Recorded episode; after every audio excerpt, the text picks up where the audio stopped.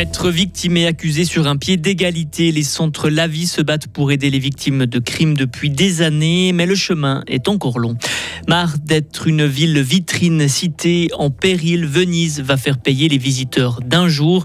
Et elle vous fait mal aux muscles et aux articulations et ses origines restent obscures. On vous parle d'une maladie encore mal comprise en fin de journal. Il va pleuvoir, il pourra tonner même à tout moment de la journée, maximum 21 degrés. Le beau temps revient demain avec 23 degrés. Nous sommes mercredi 13 septembre 2023.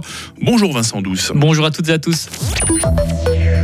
Les victimes de crimes en Suisse ne sont pas assez informées sur les aides à leur disposition. Les centres Lavi se sont réunis hier à l'université de Fribourg à l'occasion des 30 ans de la loi fédérale d'aide aux victimes. Ils présentaient 15 mesures pour mieux protéger leurs droits. Les explications de Simon Gumi. En priorité, il faut davantage informer la population sur l'existence de ces services. Les métiers comme les policiers qui sont en contact avec les victimes doivent être formés pour mieux reconnaître leurs besoins et les orienter. Certaines propositions vont dans le sens d'une réforme de la loi. Pour Manon Dufour, présidente de la conférence La vie de Suisse latine, il s'agit de mettre victime et accusé sur un pied d'égalité. L'auteur a plus de droits dès le départ que la victime. J'ai un exemple tout simple qui me vient. C'était une jeune fille qui s'était fait violer par un jeune homme qui habitait Genève. Comme l'auteur est mineur, la procédure pénale aura lieu au lieu de domicile de l'auteur et non pas de la victime.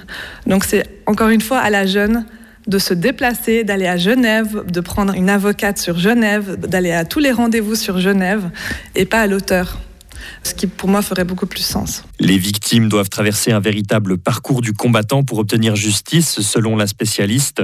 En plus de longues périodes d'attente sans nouvelles sur leur dossier, leur point de vue n'est pas suffisamment pris en compte dans la manière de mener les audiences. On retrouve Manon Dufour. Par exemple, on parle de victimisation secondaire. La victime, elle est souvent, pendant la procédure pénale, amenée à répéter plusieurs fois le même récit.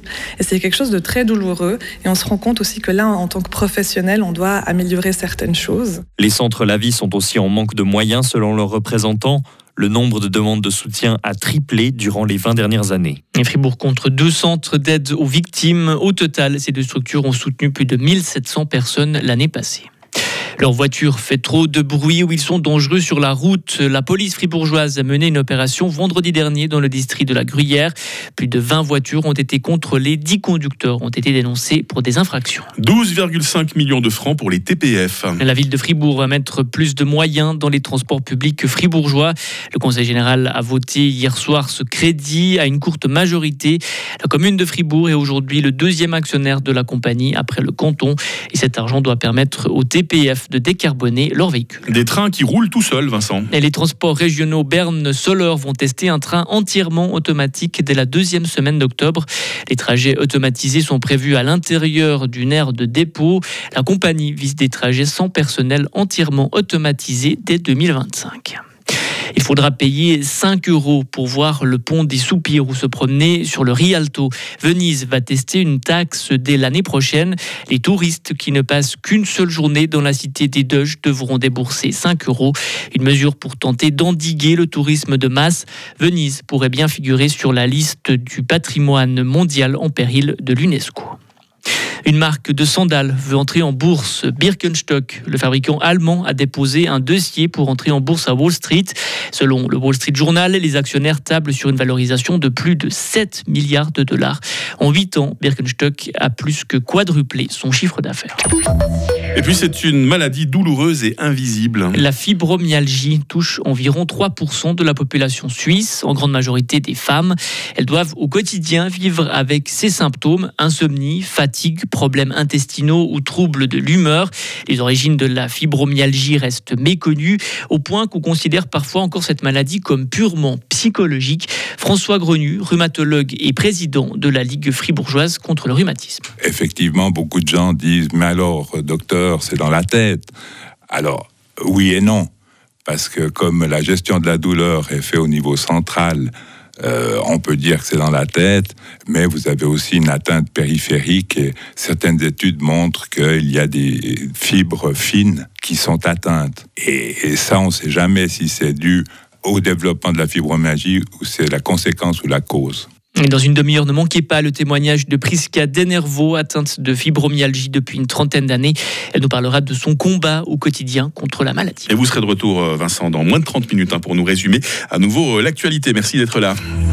Retrouvez toute l'info sur frappe et frappe.ch. C'est la météo, 7h05. La météo avec Frappe, votre média numérique régional. On a fini par s'attacher au soleil ces derniers jours, alors que donc on trouvait quand même qu'il faisait un petit peu chaud, que c'était sec. Eh ben, changement de décor aujourd'hui. Hein. Le temps va être essentiellement euh, nuageux pour ce mercredi. Il va pleuvoir par moments. Ces pluies pourront être accompagnées d'orages. Oui, des orages comme celui qui vous a peut-être euh, bien sorti du lit ce matin sur le coup de 5 euh, heures. Ce matin, nous avons 14 degrés à Charmey, 15 à Fribourg, ainsi qu'à Châtel-Saint-Denis, 16 degrés à Morat. On attend 18 degrés à Romont, 19 à Bulle, 20 à Fribourg et 21 à Estavayer-le-Lac. Ça, descend au niveau des températures. Hein.